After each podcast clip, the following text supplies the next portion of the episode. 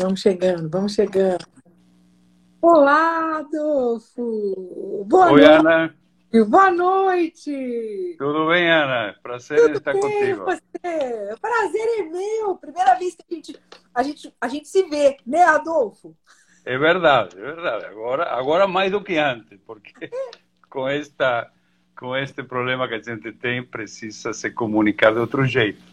Mas é maravilha que tenhamos esses recursos para poder conversar, eh, interagir. É maravilhoso. É Apesar da situação ruim que estamos passando. Exato, a gente está, estamos descobrindo novos formatos, novas maneiras e é, pelo menos para o momento a gente consegue estar uns com os outros, né, Adolfo? Porque é um momento de tanto isolamento, né? É verdade. Você imaginou se nós não tivéssemos este recurso? Eu não sei como é que ¿Cómo, vai. cómo faríamos a telefone? Tudo bem, poderíamos até falar por telefone, mas seria uma tristeza. Nada igual a estas, a estas maravilhas atuais, não é? É verdade. E como é que tá? Adolfo, você mora exatamente onde? Onde você mora? Bom, eu, eu morei, eu cheguei no Brasil, você deve Não. saber, em 70 e... Eu Não, eu quero saber como, onde você está morando agora. Onde você está agora? Agora estou morando em Porto Alegre. Em Porto Alegre. E você está fazendo. é Eu estou te perguntando, porque eu quero saber como é que está aí a quarentena. Como é que você está? Você está você tá no isolamento? Como é que é? Você mora com quem? Eu moro com minha esposa, Silvia.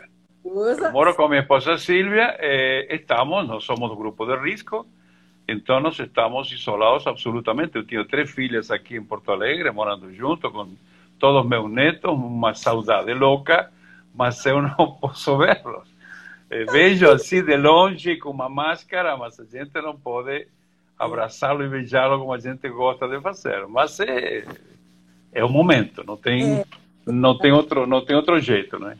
Então, um abraço para a Silvia, que está aí, deve estar aí pertinho, né? Tá aqui, tá aqui ao meu lado. Aí a sua, né, sua, sua- sua família toda, que provavelmente tem alguém aí assistindo a gente aí, ó. Imagino que sim, eles com certeza estão assistindo em seus devidos lugares, eh, com certeza estão assistindo, sim. Tem, tem que prestigiar. Então, aí, Exatamente. aí agora a gente pode falar, eu, então, é, do, do tempo. Você é, um, você é argentino, né, Adolfo? Eu sou argentino, nascido em Buenos Aires e criado e, e formado em Mendoza. Conhece Mendoza? Oi, nada, eu ia agora. Você acredita que eu ia em abril? Tava com passagem, tudo comprado? Por primeira vez iria a Mendoza ou não?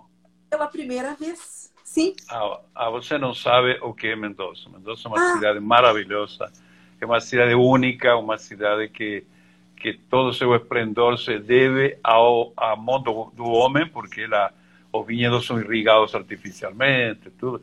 Eu me formei em Mendoza e desde 73, 5 de janeiro de 73 que estou aqui no Brasil. Portanto, quase 40 anos.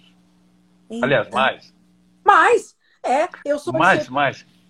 eu sou de 71, eu tô com 49, você chegou aqui em 73, um pouquinho. 40, 47 anos. Você tinha dois anos quando eu cheguei. que loucura, não?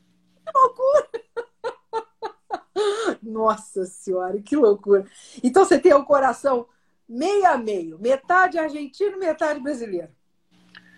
Olha, eu eh, cronologicamente sou mais brasileiro que argentino, porque eu tenho mais anos vividos no Brasil do que anos vividos na Argentina.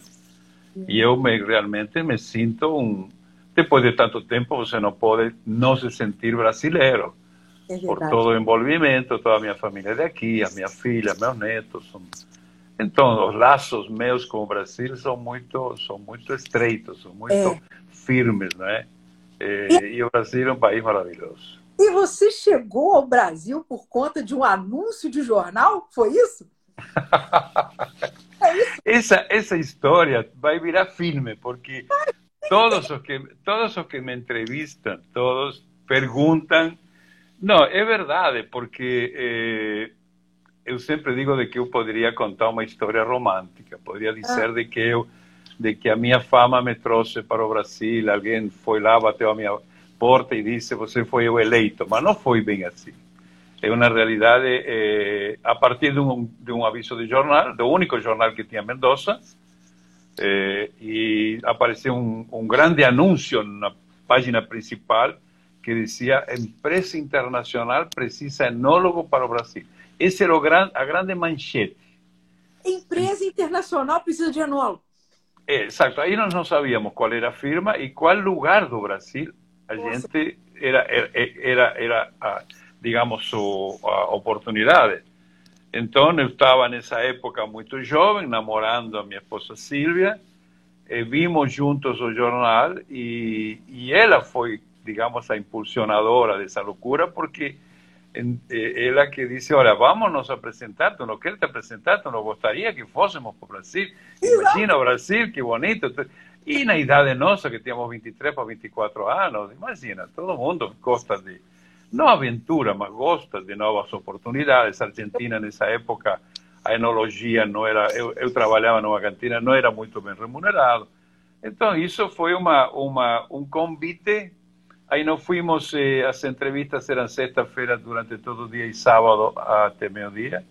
Nós fomos a ver, e quando chegamos tinha 500 enólogos. Imagina, um anúncio desses, um anúncio desse nessa época, metade de Mendoza viria.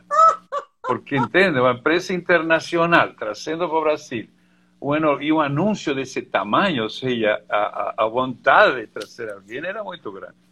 Então, nós fomos, chegamos, eu me assustei, realmente me assustei, me, me, digamos, me acobardei, entre aspas, porque eu digo, não, eu não tenho a menor chance.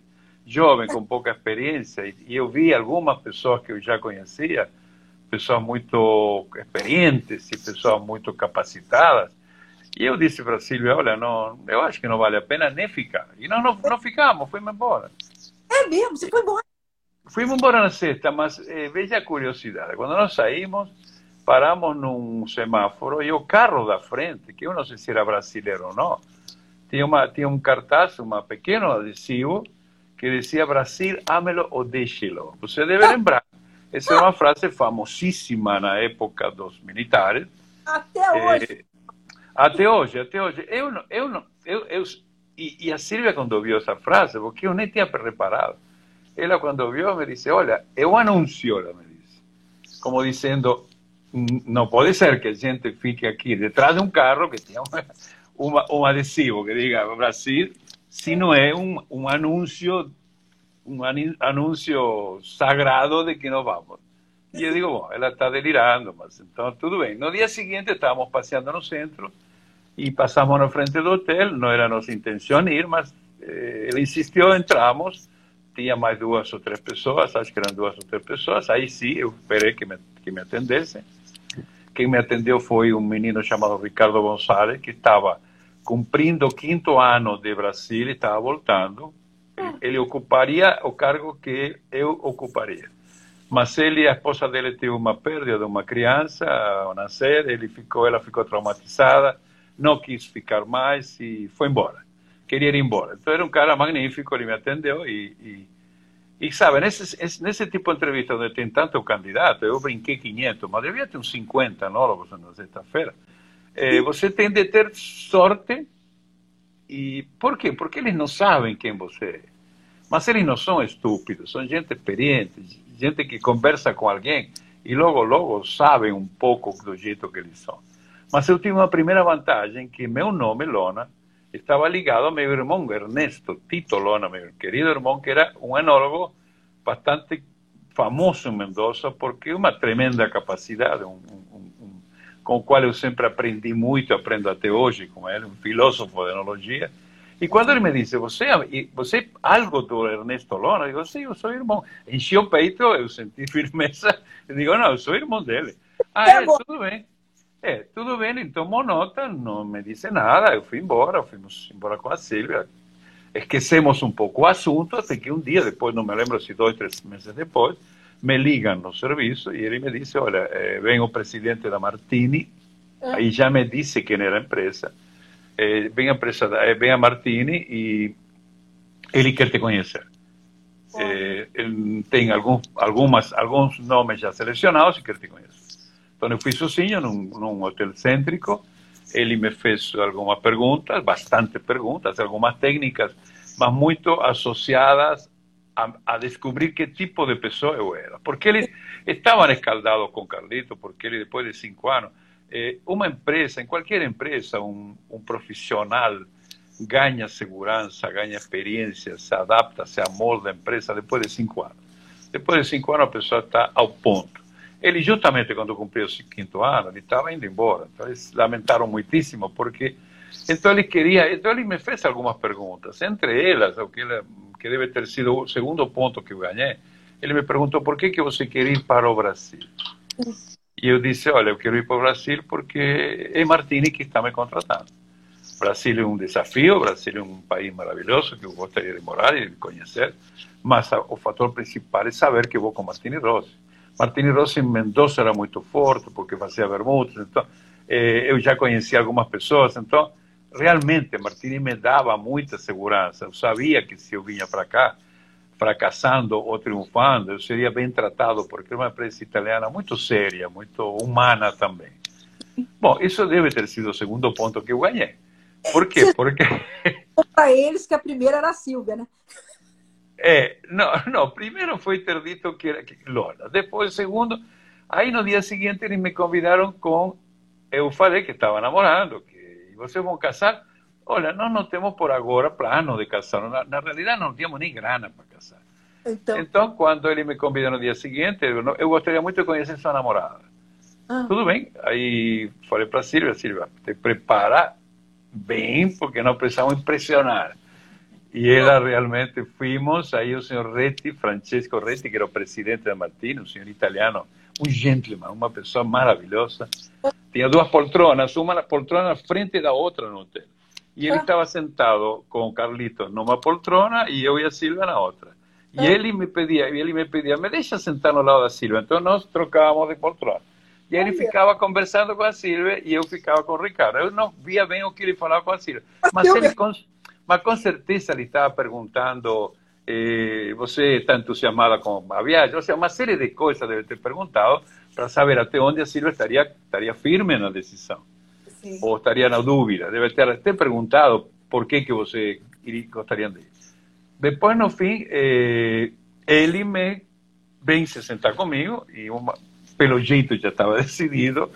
E aí ele me disse: Olha, na realidade nós tínhamos três, três candidatos firmes, muito bons mas um não me agradou muito, porque quando eu perguntei por que, que ele queria ir embora, ele disse que não aguentava mais a sogra, vivia com a sogra. E me pareceu, me pareceu uma razão não muito convincente. Lógico, imagina, o cara é um debiloide, como que ele fala que quer fugir da sogra? Não pode falar isso numa entrevista. Ele pode até querer odiar a sogra, mas que não fala isso? Bom, ali eh, ele disse, e o outro tinha três filhos, dois pequenos e um maior e nos pareceu uma situação um tanto complicada, ou seja, não é adaptar sua esposa, adaptar os filhos, os colégios, começa a complicar um pouco. Então, eh, ele disse, você foi escolhido e você sabe quanto vai ganhar? Digo, não, realmente não sei, 3.500 dólares. Eu ganhava 600 dólares na cantina onde eu trabalhava, ou seja, era quase sete vezes mais. Eu pulei no colo do senhor Rete e não larguei ele até que ele me assinou. realmente foi, olha, realmente foi uma coisa, eu fiquei, bom, ali, aí realmente eu me convenci de que eu estava vindo com uma empresa grande, que estava remunerando bem e que queria realmente bons resultados. E para que você tenha uma ideia do grau de do grau de esperteza que essas empresas têm, no dia seguinte eu me, me, me encontrei com Carlito Gonçalves, porque, ah não, ele me disse, você precisa casar. Y en enero você precisa estar no Brasil. Era setembro. Y yo digo, no, todo bien, imagina, con 3.500 dólares eu casava no dia seguinte, se ele queria. Mas eh, eh, a questão é, é, que eu digo, não, tudo bem, não se preocupa, vamos preparar tudo. Tínhamos quatro cinco meses e era fácil. Aí, eh, no, no, dia seguinte, Carlos me convoca no hotel de novo, me dá dois mil dólares em bilhetes. Me diz, olha, tu vai a Buenos Aires agora, tu vai tentar eh, iniciar os papéis para ingressar no Brasil legalmente. Eu sei que tu não vai conseguir os papéis, mas encaminha. E aqui tu tem um para depois comprar passagem para ir ao Brasil, tudo certo. Depois nós vamos combinar que dia tu chega, onde que tu chega, etc. Ou seja, ele estava me dando, sem me conhecer, dois mil dólares, sabendo de que se eu patinava ali, eu, dos três pontos que eu já tinha ganho, provavelmente iria perder um ou dois. Então, eh, e eu entendi esse grau de confiança que ele estava me dando imediatamente. E aí, e aí, bom, vim aqui, cheguei no dia 5 de janeiro e ainda estou aqui, conversando com você e tendo esse processo. Impressionante. E no caso, durante. Você ficou com essa empresa dessa forma? Como é que você pulou para o seu negócio? Quando foi? É uma boa, é uma boa pergunta. Eu, eu comecei dia 5 de janeiro de 73. A Martini foi uma maravilhosa empresa que me deu todo o respaldo. Nós lançamos, você é muito jovem, não sei se lembra do Barão de Lantier, do Espumante de Greville. Nós lançamos, fizemos uma uma tarefa na campanha e no, na, na, no setor de vinhos, acho que foi bastante pioneira. E eu tive todo o apoio deste, deste senhor e do, toda a companhia através de eh, investimentos, investimentos em viagem para eu me preparar, etc. Foi maravilhoso. O que aconteceu? Martini é uma empresa que faz vermute. Vermute, 70% do vermute é vinho. Então, ah. onde Martini instala uma fábrica de vermute, ela precisa necessariamente ter vinho. Então, ela geralmente se instala num local ou num país onde tem produção de vinhos. Sim. Então, a cultura do vinho, ou seja, entender que a parreira demora seis, sete anos, que o vinho não é feito de um dia para outro, ela já tinha isso incorporado na sua filosofia de trabalho. Sim. Agora, em 91, o grupo, você lembra, na década de 90, começam os grupos internacionais começam a se agrupar. Grupo, en, o sea, se comienzan a agrupar ese grupo. ¿Por qué? Porque eh, precisan ter for, mais força para concorrer num mercado muito competitivo. A, a, abertura do, do, do, do, mercado comum europeu, Mercosul, cria muita competitividade. Então, as barreiras se caem, se caem as barreiras alfandegárias, se, se caem os impostos. Então, tudo isso torna as empresas mais vulneráveis se elas não tiverem. Então, Bacardi, Martí, Bacardi do rum, compra a Martini. Compra a Martini e eh, não é que fazem uma fusão, não, ela compra a Martini. Para ter uma ideia, comprou, comprou por 2 bilhões e 200 milhões de dólares.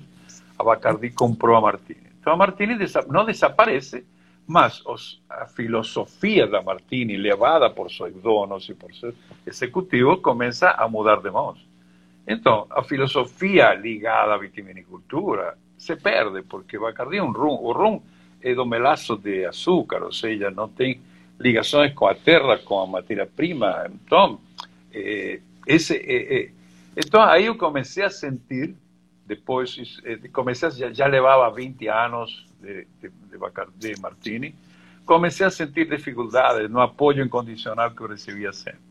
Comecei a, a, a receber questionamentos do tipo de vinho que fazíamos. Então, isso começou a me incomodar. Nos anos 2000, chegamos nos anos 2000, eu quase não suportando mais, eh, estava de saída, na Bacardi entra um presidente novo, Timothy Altaffer, um senhor americano, eh, que ele me convida a almoçar e me diz, você está, é verdade que você está indo embora? Eu digo, sim, estou indo embora. O que, que eu posso fazer para você ficar? Ah. Digo, olha, se você autorizar o investimento de 200 hectares de vinhedo ah. em, em Pinheiro Machado, que justamente Pinheiro Machado é uma, uma nova região descoberta pelo mesmo agrônomo que fez o vinhedo da Grande União, Onofre Pimentel, que era um agrônomo visionário, eh, e ele me, me enrolou durante dois ou três anos. De que iam fazer, iam fazer. Por quê? Porque já a relação produtor de uva, produtor de vinho, já não estava tão tão legal como tinha estado, por devido à concorrência, devido a uma série de coisas que mudou um pouco o mercado de uvas. Então eu não me sentia seguro de continuar fazendo vinho de primeiríssima qualidade se não fosse com vinhedos novos. Em, em 2004 definitivamente eu saí. Em abril de 2004 eu saí, não me preparei, por isso que eu não tenho vinhedos. Eu tenho 18 produtores que estão em diferentes regiões produzindo uvas, não somente para mim, produzem uvas para outros, mas para mim algumas variedades como Chardonnay, Pinot e Merlot. E ah. com eles eu me abasteço tranquilo, com a mesma confiança que eu tinha ao longo desses anos. E eu não tive cantina, ou seja, eu não me preparei a isso. Eu, me, eu saí da Bacardi com, com 55 anos, ou seja, eu não podia, nesse momento, plantar um vinhedo e esperar 6, 8 anos, porque eu precisava ter um projeto de. Mas então, já- eu fiz, claro, Ah. eu fiz uma, eu fiz um acordo operacional com Bacardi, que depois se rompeu há dois anos, e depois fiz um acordo operacional com a Aurora para fazer meus charmantes, que até hoje são feitos lá. Eu elaboro os vinhos, levo lá e eles me, me cedem ou me alugam, ou me, são parceiros comigo nos equipamentos. E uma pequena produtora em Garibaldi, muito pequena, praticamente uma garagem, tá? não é uma garagem, mas são 600 metros quadrados, onde eu faço os meus espumantes tradicionais. Então, a partir de 2004 até agora, eh, eu estou com a minha, minha própria marca, como um microempresário, sofrendo todas as agruras de todos os empresários neste país. Ou seja, eu passei de executivo numa empresa multinacional, onde você não se preocupa muito pelas contas, para uma empresa onde começamos a ter, mas com uma tranquilidade de você ser, você decidir sua vida, você Sim. decidir como você faz, você decidir como você vende, você decidir a sua filosofia de trabalho que ninguém te muda, que ninguém interfere, que ninguém vem te dizer, olha, precisamos vender isso. Não, nós não vendemos o que alguém me pede, nós vendemos aquilo que nós podemos fazer, aquilo que eu entendo que é um produto de excelência e que eu vou ter orgulho por ele, senão não faço. Adolfo, e por que você escolheu? Foi uma escolha sua, assim, eu quero fazer espumante? Ou você foi levado mais pela circunstância? O que, que, que te fez essa escolha? Não, eu vim contratado de, para o Brasil para fazer espumantes. Espumante já no primeiro, já lá Em, atrás. 70, em 73, Tá. o, pres, o presidente da, da Martina naquela época, o senhor Retti, me lembro de uma frase que até hoje me lembro, Ah. o saudoso senhor Retti, me disse, o Brasil algum dia vai beber muito espumante. E uma, e uma verdade, imagina que de 2 milhões de litros passamos a 26 milhões de litros de lá para cá. Então, eh, eu vim aqui para fazer espumante. Eu recebi a, a, a, o apoio de um técnico enólogo da Champagne. Isso, francês. então quando você quando você, você teve esse know-how do francês, isso já foi lá, lá para, trás lá. Em 73. Olha aqui, eu tô com a minha, com a minha pequenininha, pequenininha, a minha fiel pequenininha, Eu tô e com eu a vou. dela. Eu tô com a... Opa, então, você está com a. Eu estou com a filhota. eu tô com a mamãe. Eu estou com a filhota aqui, eu vou me servir um golinho enquanto conversamos. Se eu vim para fazer espumante, se eu, digamos, eu. Beleza. A cor dela, né, Adolfo? É, a cor, eh, você percebe que tem uma cor que não lembra o vermelho, porque é um espumante que tem é um espumante que tem eh, evolução.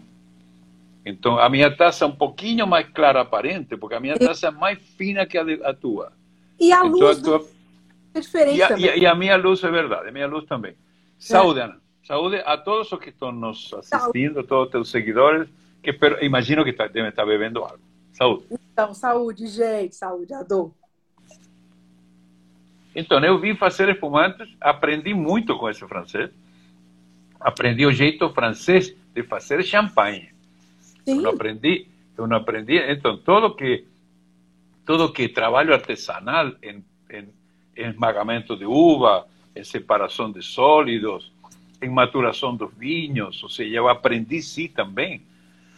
Aprendi, ou seja, eu incorporei a filosofia de trabalhar com vinho base mais maturado, para que para que meu charmante, esse rosé que você tem, é um charmante. Tá. Já teve muita gente que me se confundiu me dizendo que isso é champenois. Não é champenois. Mas por que, que ele tem cara ou características organolépticas de champenois? Porque ele é feito com vinho de dois anos, porque ele fica seis meses maturando depois de engarrafado. Ou seja, isso foi o que eu aprendi com esse francês. Agora, quando eu me decidi fazer vinho, Hum. eu lancei também um vinho, um Merlot Hum. Cabernet Sauvignon. Um Tá. Merlot to- to- com um toque de Cabernet Sauvignon. Infelizmente, não, não, teve, não teve continuidade. Não teve continuidade e eu me concentrei, me foquei totalmente no espumante, que, que é uma bebida que eu acho de que ele tem um futuro brilhantíssimo no Brasil. Eu estou convencido de que o brasileiro está condenado a beber espumante, queira ou não queira. Porque é muito simples. Imaginou esse litoral maravilhoso, tropical brasileiro, com uma gastronomia especialíssima. Não beber espumante. Não bebem espumante por uma questão de uma questão de cultura, mas eles teriam todas as razões gastronômicas e de, e de e ambientais e entorno para beber espumante. Não bebem por uma questão cultural. Sim.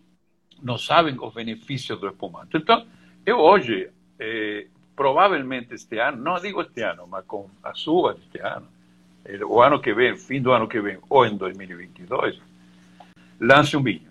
Provavelmente se volte ao mercado de vinhos tintos. Por é enquanto, mesmo? ficou tranquilo nos espumantes. Então, olha que surpresa. Então, um vinho e, e tinto ainda por cima. Sim, porque eu, eu, francamente, quando você é pequeno como eu, é. você, tende, você tende a se destacar pela diferença dos produtos. Eu, eh, você vê, o Brasil é um país que provavelmente deveria beber mais brancos que tintos. Sim. Porque a grande, parte, a grande parte do território brasileiro está sob temperaturas altas, eh, climas agradáveis. Então, mas acontece que o espumante abafou um pouco o crescimento dos brancos. E os tintos cresceram também, impulsionados por aquela, por aquela época em que o vinho faz bem a saúde, que os vinhos tintos. Tem muita gente que ainda afirma que o verdadeiro vinho é o, verdadeiro, é o vinho tinto preconceito sobre branco, que é uma grande bobagem. Eu acho que isso vai, vai começar a, a mudar nos próximos anos. Ou seja, o brasileiro vai deixar de ter tanta regrinha na cabeça e vai começar a descobrir quantos os brancos são muito agradáveis para toda hora e os tintos e os espumantes. Então, não é que eu tinha, mas hoje eu estou muito satisfeito com os espumantes, estou muito satisfeito com os meus espumantes, com, com o mercado. É um mercado muito competitivo.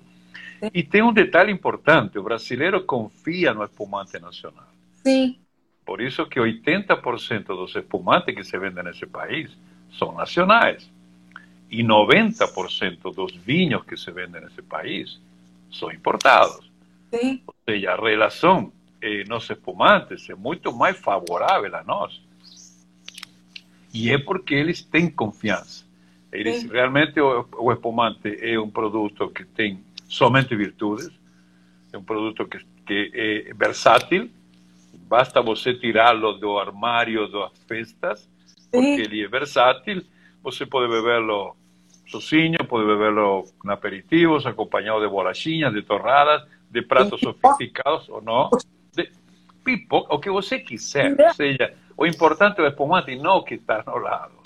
É verdade. Certo, ele, ele, tem, ele, tem, ele tem muita oferta, você tem de tudo, tem moscatel espumante, nem me segue, Brut Nature, tem champenoise, tem charmat, tem o que você quiser, tem, é, é, é, é, competitivo em preços, você compra hoje numa rede, super, em qualquer loja de supermercado ou loja, espumantes de boa qualidade a preço acessível, então, tem todos os ingredientes, e, e, e o principal ingrediente que eu acho que que foi aquele que eh, aquele digamos eh, aquele fator que favoreceu ele lá na criação no século XVII que por conta do gás carbônico o álcool que você bebe no primeiro gole sobe mais rápido na cabeça ah. por isso que quando você bebe um golinho de espumante você fica mais solto porque o álcool sobe mais rápido que num vinho tranquilo então por isso que ele é associado à alegria porque você vendo dois goles de espumante, você está muito mais alegre, que, porque por conta dessa circulação mais rápida do álcool. Você não está bêbado porque acaba de tomar só um golinho, Sim. mas ele lhe, lhe, lhe deixa mais relaxado, lhe deixa mais tranquilo. Então, é uma bebida que está associada à felicidade, a momentos alegres, e não é porque nós e não é porque a professora do colégio nos ensinou, é porque nós desde crianças, desde que temos uso da razão, eh, ouvimos rolhas estourando e pessoas rindo, pessoas reunidas, familiares que não víamos, eles estão quando tem a taça de espumante, ou seja, quando você sente o, o, uma rolha estourar, imediatamente seu rosto muda. Seu rosto se, claro, seu rosto se ilumina. Você dá, você dá risada. É certo? Você, eh, alguém passa com uma taça de espumante no meio de uma reunião de deprimidos e eles vão com certeza vão vão ficar mais alegres. Você não acha? Uma reunião de deprimidos agora. Seguro, a solução é, é o espumante, taça de espumante. Então, eu estou muito feliz de ter optado por esse, por esse segmento. E, e eu não vou descansar, eu vou continuar. Interessante, né, que você fala que as, as, a, a, pessoa espera isso, né, de um espumante, um momento prazeroso, né? Então essa é a sua filosofia, é a sua principal filosofia na hora que você faz um espumante, tendo essa essa tendo essa essa essa esse norte, né? Esse, esse, no momento que você está, como é que você escolhe o estilo? Como é que você escolhe um, um eu, eu, quero fazer um espumante dessa e dessa forma? Por exemplo, esse que a gente está tomando, né? Como é que foi que você chegou nele? Tá, é uma boa pergunta. É, eu entendo o seguinte: quando uma pessoa se decide abrir uma garrafa de espumante e beber espumante, ele está na expectativa de um momento agradável.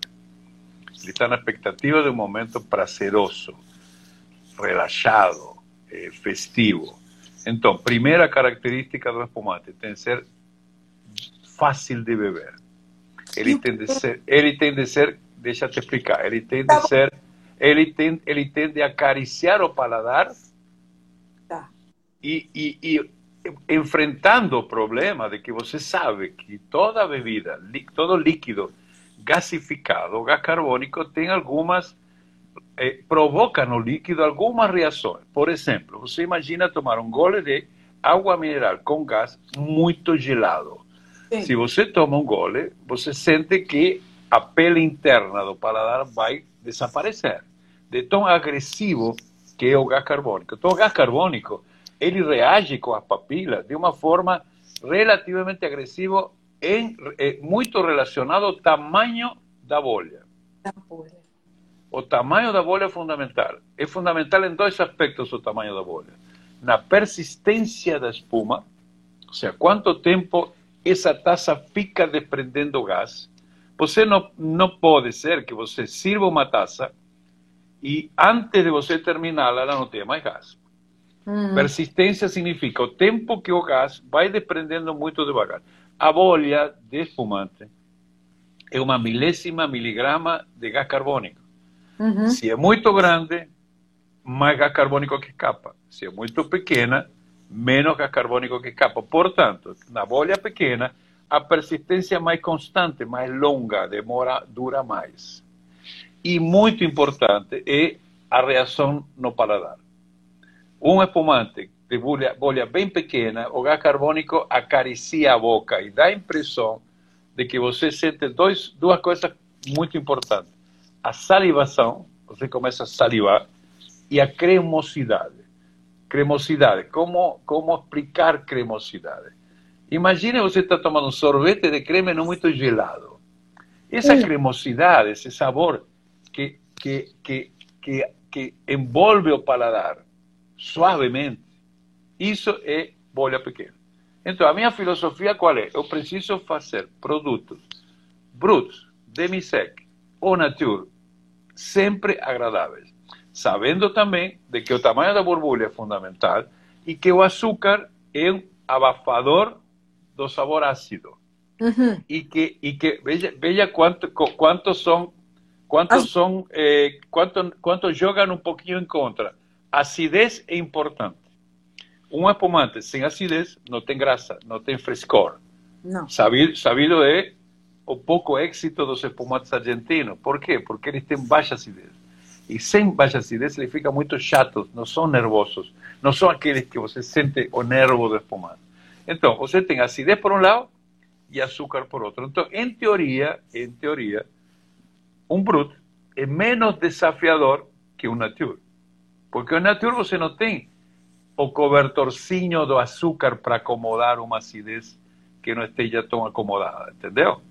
Então, quando eu idealizei o rosé, aliás, falemos primeiro do branco charmado. Tá. Eu faço, eu faço sete espumantes. Ah, dos, sete, dos sete espumantes são três pelo método Charmat e quatro pelo método tradicional. O método Charmat, e eu trabalho com três uvas eu trabalho com a uva Chardonnay, que é a rainha das uvas brancas, é a variedade que eu entendo que dá um, um, um caráter ao espumante meio universal, é verdade, mas dá um caráter, uma, um, um, um caráter muito especial. A segunda é o Pinot Noir, que é o terror dos enólogos, porque uma variedade muito sensível à chuva, a qualquer intempérie, então uma uva complicada. E eu trabalho com Merlot. Merlot que vem como um como uma acomodando a acidez quando ela se apresenta um pouco agressiva. Uhum. Ok? Então, na mistura de uvas, o Chardonnay é o responsável pela, pelo frescor e pela elegância, pelos aromas frutados, por todo aquele encantamento que o vinho branco aporta. O Pinot Noir, quando feito em branco, você sabe que você pode fazer vinho branco com uva tinta, não é? Sim, sim. Porque uva, o suco da uva Pinot é cor água. Você extrai a casca, faz o vinho branco com uva tinta e faz o famoso Blanc de Noir. Sim. O Pinot, por menos, menos contato com a casca que tenha, é uma polpa que tem mais estrutura que o Chardonnay. Então, quando eu quero fazer um espumante mais leve, mais fresco, eu tenho mais Chardonnay. Quando eu quero okay. incorporar estrutura, incorporo Pinot Noir. Okay. Então, quando você faz um rosé, você não somente tinge o suco de vermelho, você esse tingimento através dos pigmentos da casca que trazem, aportam um pouco de tanino. Okay. Então, esse tanino que você incorpora tem que ser muito limitado, porque tanino e gás carbônico são uma mistura explosiva. Olha. É uma mistura explosiva. Então, quando você faz rosé, você está enfrentando outro desafio que é maneira com os taninos, porque você pode fazer um espumante que depois exija muito açúcar. Sim. Que você no lugar esse esse esse bruto que você está bebendo tem hum. 8 gramas de açúcares. Uhum. E a categoria Brut começa com 8 e chega a 15. Altíssimo, né? Não, acima de 10 gramas é um Brut, mas não tropo. Seja, é um Brut, ah, assim, Exatamente. Com mais gosto de... Com, não, não, não funciona. Entende? Agora... Inclusive, podia baixar isso, né? Abaixo de 8 um pouquinho, né, Adô? É, eu, eu sou um defensor, eu fiz uma, um, um feed sobre isso, e algumas pessoas concordaram, outros não, de que eu, se fosse legislador brasileiro, se eu tivesse força no setor vitivinícola, eu pleitearia o Brut a partir de 6 a, até 12, não 15. Nós Sim. não temos acidez suficiente como para ter 8 gramas. Mas Poderíamos ter menos, poderíamos ter vinhos equilibrados. Então, a, a, o branco é predominância de Chardonnay. Esse rosé que você tem ali tem 60% de Pinot vinificado em rosé. Okay. Que significa vinificar um rosé? Que você coloca no tanque com a casca e o líquido e umas 6, 8, 10 horas, dependendo da safra, dependendo da característica da uva, você retira e deu tingimento. Uhum. Nesse momento, esse vinho é um rosé vermelho. Sim. Os pigmentos da uva tinta, que são principalmente antocianos, que é um nome que parece japonês, mas também não interessa as pessoas lembrarem. Importante que esses pigmentos da casca que se transmitem no líquido não são estáveis. Hum. Ou seja, a cor de um vinho tinto não permanece estável ao longo dos anos. Por isso que quando você toma um vinho tinto jovem, é vermelho e quando ele vai envelhecendo vai ficando alaranjado. Sim. Isso é a razão pela qual este rosé tem cor laranja. Porque como é um vinho de dois anos, esse rosé vermelhinho se perdeu, ficou no caminho. Então, não pensem que um rosé alaranjado é um rosé passado, é um rosé maduro.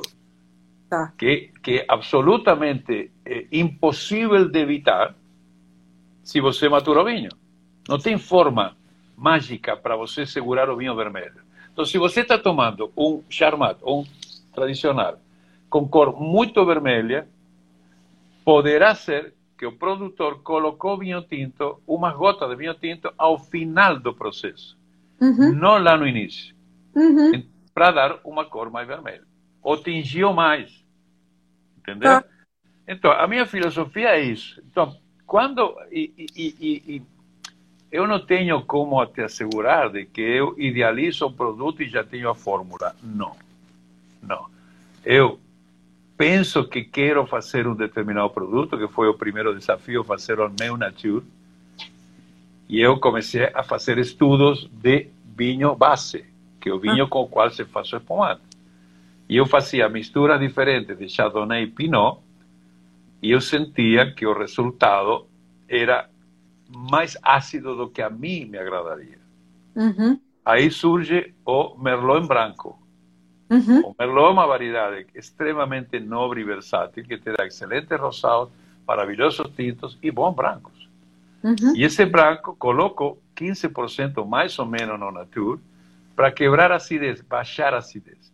Okay. E tornar o Nature um produto amável, que você tome e você não sinta você não sinta aquela aquela aquela sensação de secura que no primeiro ataque, quando você coloca o primeiro gole, é fundamental que se você sente um choque de acidez, você não vai se agradar, ou uma astringência, você não se agradar.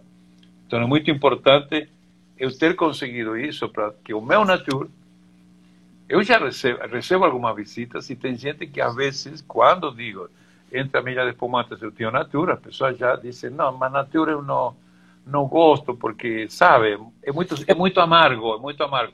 Não ah. sabem se expressar e falam muito amargo. Quando eu sirvo meu, mas isto não parece natura.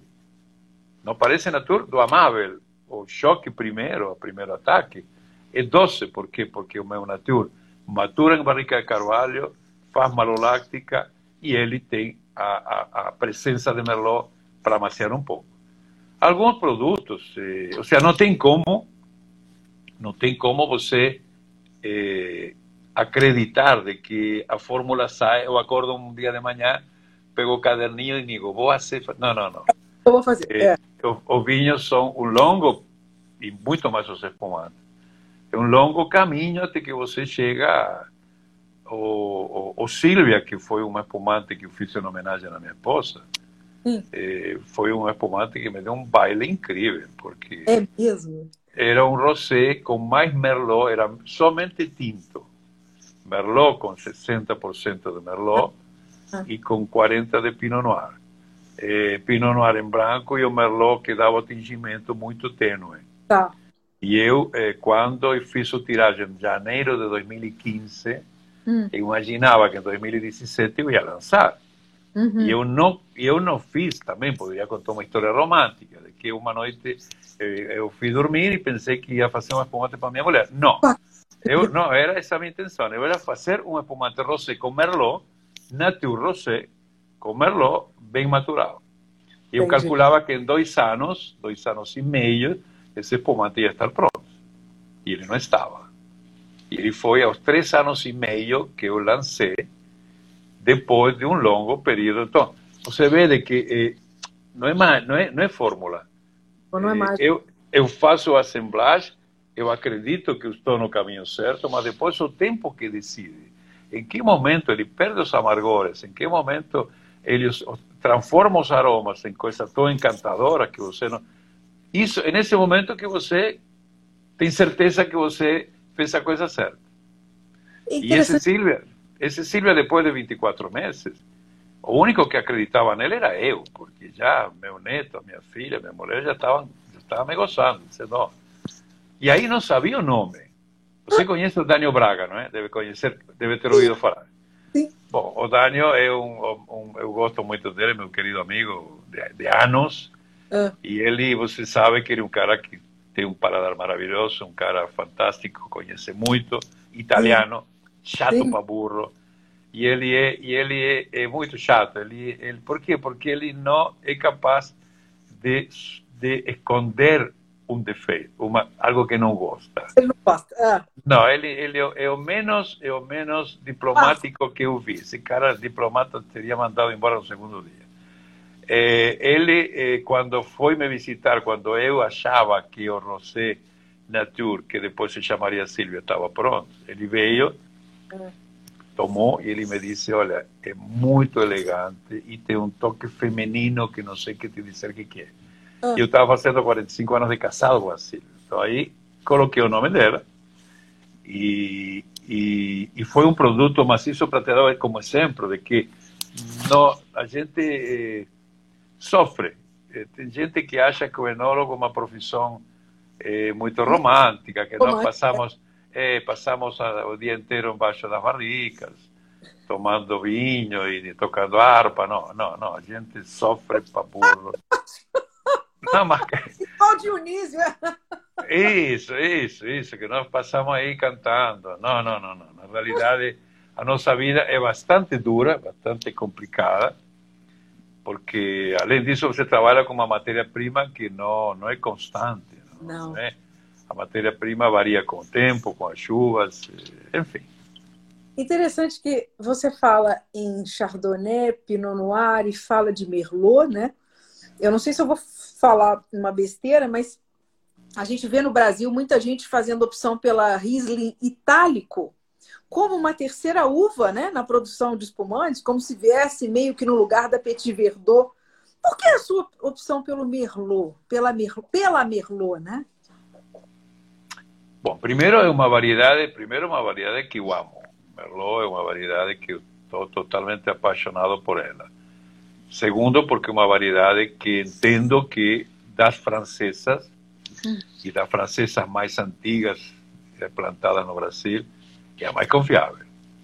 Eh, e além disso, por ter feito provas, ter feito provas eh, em branco, Merlot em branco, Merlot em rosé, então eh, eu eu já tinha experiência do Cabernet Franc em branco, porque lá na Delantier nos anos 80, nós lançamos um Blanc de Blanc, Blanc de Noir, uhum. Cabernet Franc, uhum. que, não, que não vendeu nada, porque ninguém entendia absolutamente o que seria um Cabernet Franc em branco, em branco. As pessoas estavam apavoradas, então não vendeu nada, foi um fracasso.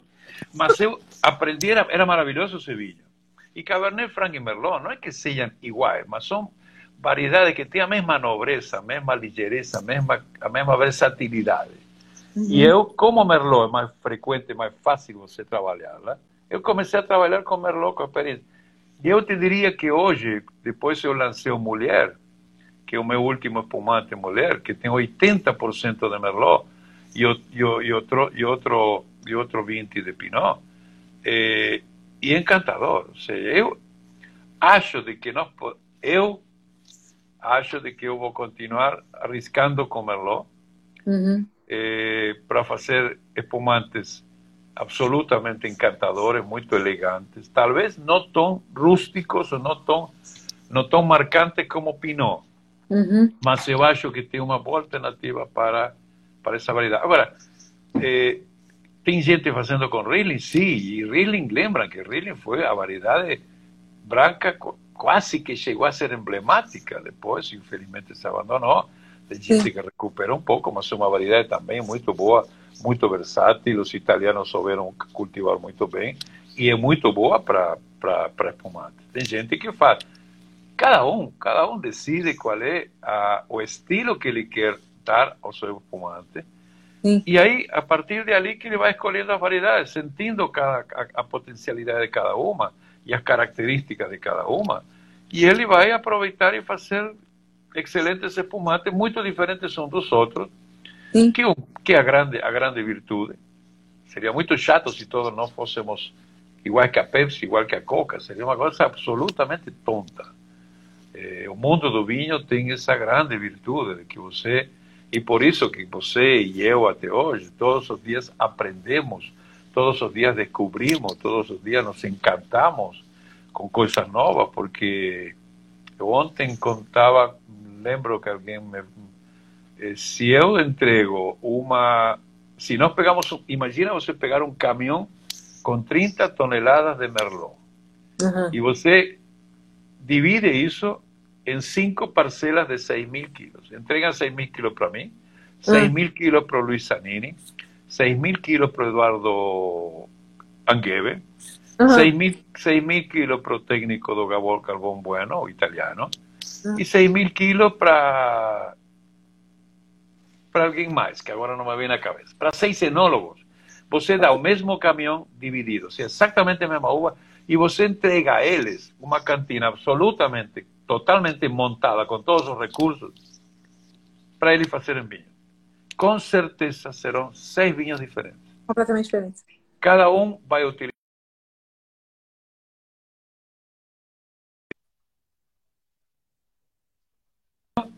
Conforme o estilo que ele quer imprimir a esse produto. Sim. E, isso, e essa grande, a grande mágica da, do vinho do espumante. Se você poder estar todos os dias vendo novidades, eu estava escutando o Edgar, das maravilhas que ele faz, e você escuta o Zanini, e você escuta o Eduardo, você escuta o Flávio da Aurora, ou seja, são, são enólogos maravilhosos que fazem maravilhas, e todas diferentes, mas todas de qualidade, isso é importante. São Sim. produtos corretos, produtos honestos, que isso Sim. é o mais importante. Sim.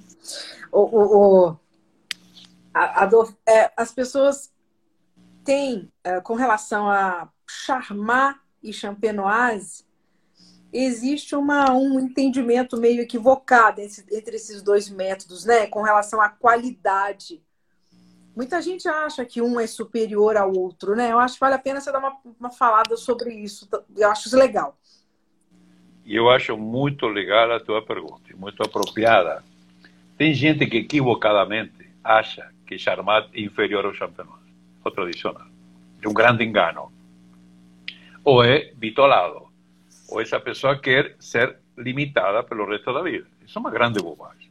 É como você dizer, eh, o vinho jovem tinto é pior que o vinho envelhecido tinto. Não são nem piores nem melhores. São diferentes, são de estilos diferentes, para oportunidades diferentes, para momentos diferentes e para você se encantar com ambos. O Charmat tem a tendência a ser mais fresco, mais vinoso, e no Charmat, como não sofreu aquela permanência da levedura junto em contato do líquido que provoca a morte da levedura, essa famosa autólise, etc., onde a levedura sim desempenha um papel gustativo e olfativo muito importante, sim. são diferentes. Sim. Agora, você achar, e vou te contar uma, uma vez, eu já contei diversas vezes, uma vez veio me visitar um senhor, ah. muito bem apessoado, você via que era uma pessoa inteligente, ah. e abro a porta da, da produtora e a primeira coisa que me diz, eu não gosto de charmar como me dizendo, não vem me enrolar porque eu não gosto dessa porcaria. Tá bom.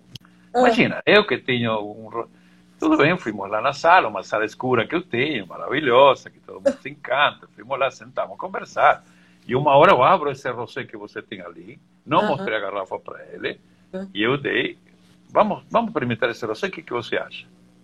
E ele me disse, você viu o que eu falei? Isto é um espumante. Não, um charmado.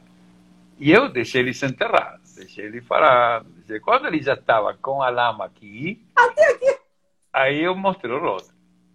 Ele ficou assim. Disse, mas não pode ser. Eu digo, sim, pode ser. O charmat, claro que o que acontece? O charmat é um método que atende o grande volume, Sim. certo?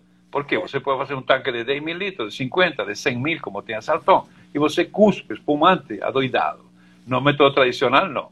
Então, você precisa. O charmat tem tendência a ter bolha um pouco mais grossa. Sim.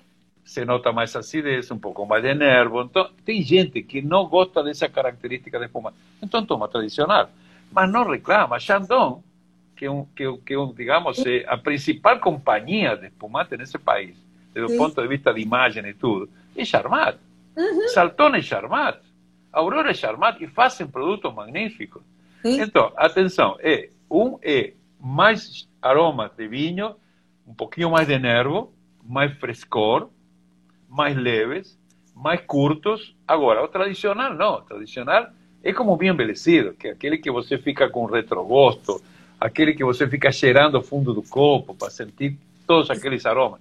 Mas são prazeres diferentes que você não deve abrir mão de, de, de desfrutá-los. Foi muito bom a tua pergunta, porque eh, tirem da cabeça. Não existe nada melhor ou pior antes de provar, antes de você se aventurar a comprovar isso através de, um, de, um, de, um, de uma experiência gustativa que você tem de terra. Muito legal. Interessante, né, você falar, inclusive, uh, com relação a essa a esse efeito das borbulhas, até mesmo visual, né? Quando a gente. Porque É, profissionais gostam muito de analisar. É, os profissionais né, começam a analisar sempre visualmente, né? E no espumante, a perlagem é sempre muito importante. Como é que a gente, de cara, né, pegando o espumante, olhando para a perlagem dele, como é que a gente sabe que um espumante tem mais qualidade do que outro só numa análise crua assim de perlagem? Qual a importância da perlagem que, e, que, e que, qual é a ligação da perlagem com a, com a qualidade de um espumante? Não tem. Calma. Se você pegar um espumante e você perceber que na perlagem as bolhas são muito grosseiras, hum. você pode chegar à conclusão de que esse espumante foi feito rapidamente uhum. e esse produto é relativamente novo. Okay. Isso não significa que seja melhor ou pior. O, que, o DNA do espumante é o vinho. O DNA do espumante é o vinho. Agora, claro que um espumante sem gás não tem a menor graça, que nem dançar com a irmã, não tem a menor, não tem o menor sentido. Entende? Então, é, qualidade nós não podemos. É como eu te perguntar, eh, se você olha a cor de um vinho tinto, você pode saber a qualidade? Não. Isso, isso você se achar, se achar mais eh, entendedor do que você verdadeiramente é. Sim. O perlage pode ser. O que pode acontecer? Se você pega uma taça como essa, passa muito detergente e depois do uso do detergente não passar muita água quente de modo a retirar qualquer resíduo detergente, Sim. esse espumante, por mais gás carbônico que tenha dissolvido, não vai ter visualmente o perlage. Boa. Então, é importantíssimo, quando você termina de usar uma taça de espumante, se quiser passar detergente porque ficou resíduo de batom, passa só aqui na boca, só assim, o ah. resto é água quente, e deixa enxugando. Não passa detergente porque isso é muito ruim. Tá bem? Então, é, análise visual é importante, claro que sim, porque imagina, depende, e se você servir mal? Se você servir mal, se eu faço isto, Ana, tá. se eu faço isto, eu assassinei o espumante. Tá. Tudo isto é gás que eu acabo de provocar. Por quê? Porque ele veio de lá de cima, despenca tá. e ele emulsiona. Ao, ao emulsionar, eu provoco perda de gás. Entende? Então, salvo. E se eu lavei mal errado. Então é importante o análise na boca. Boa. O, o pelar fininho vai te garantir que você vai ter um gás que te acaricia a boca e que a persistência vai ser longa. Fora isso, qualidade. Eh, claro que isso forma parte dos componentes da qualidade, mas qualidade como gustativo, olfativo, não tem. Olha, olha como eu matei esse espumante. Sim.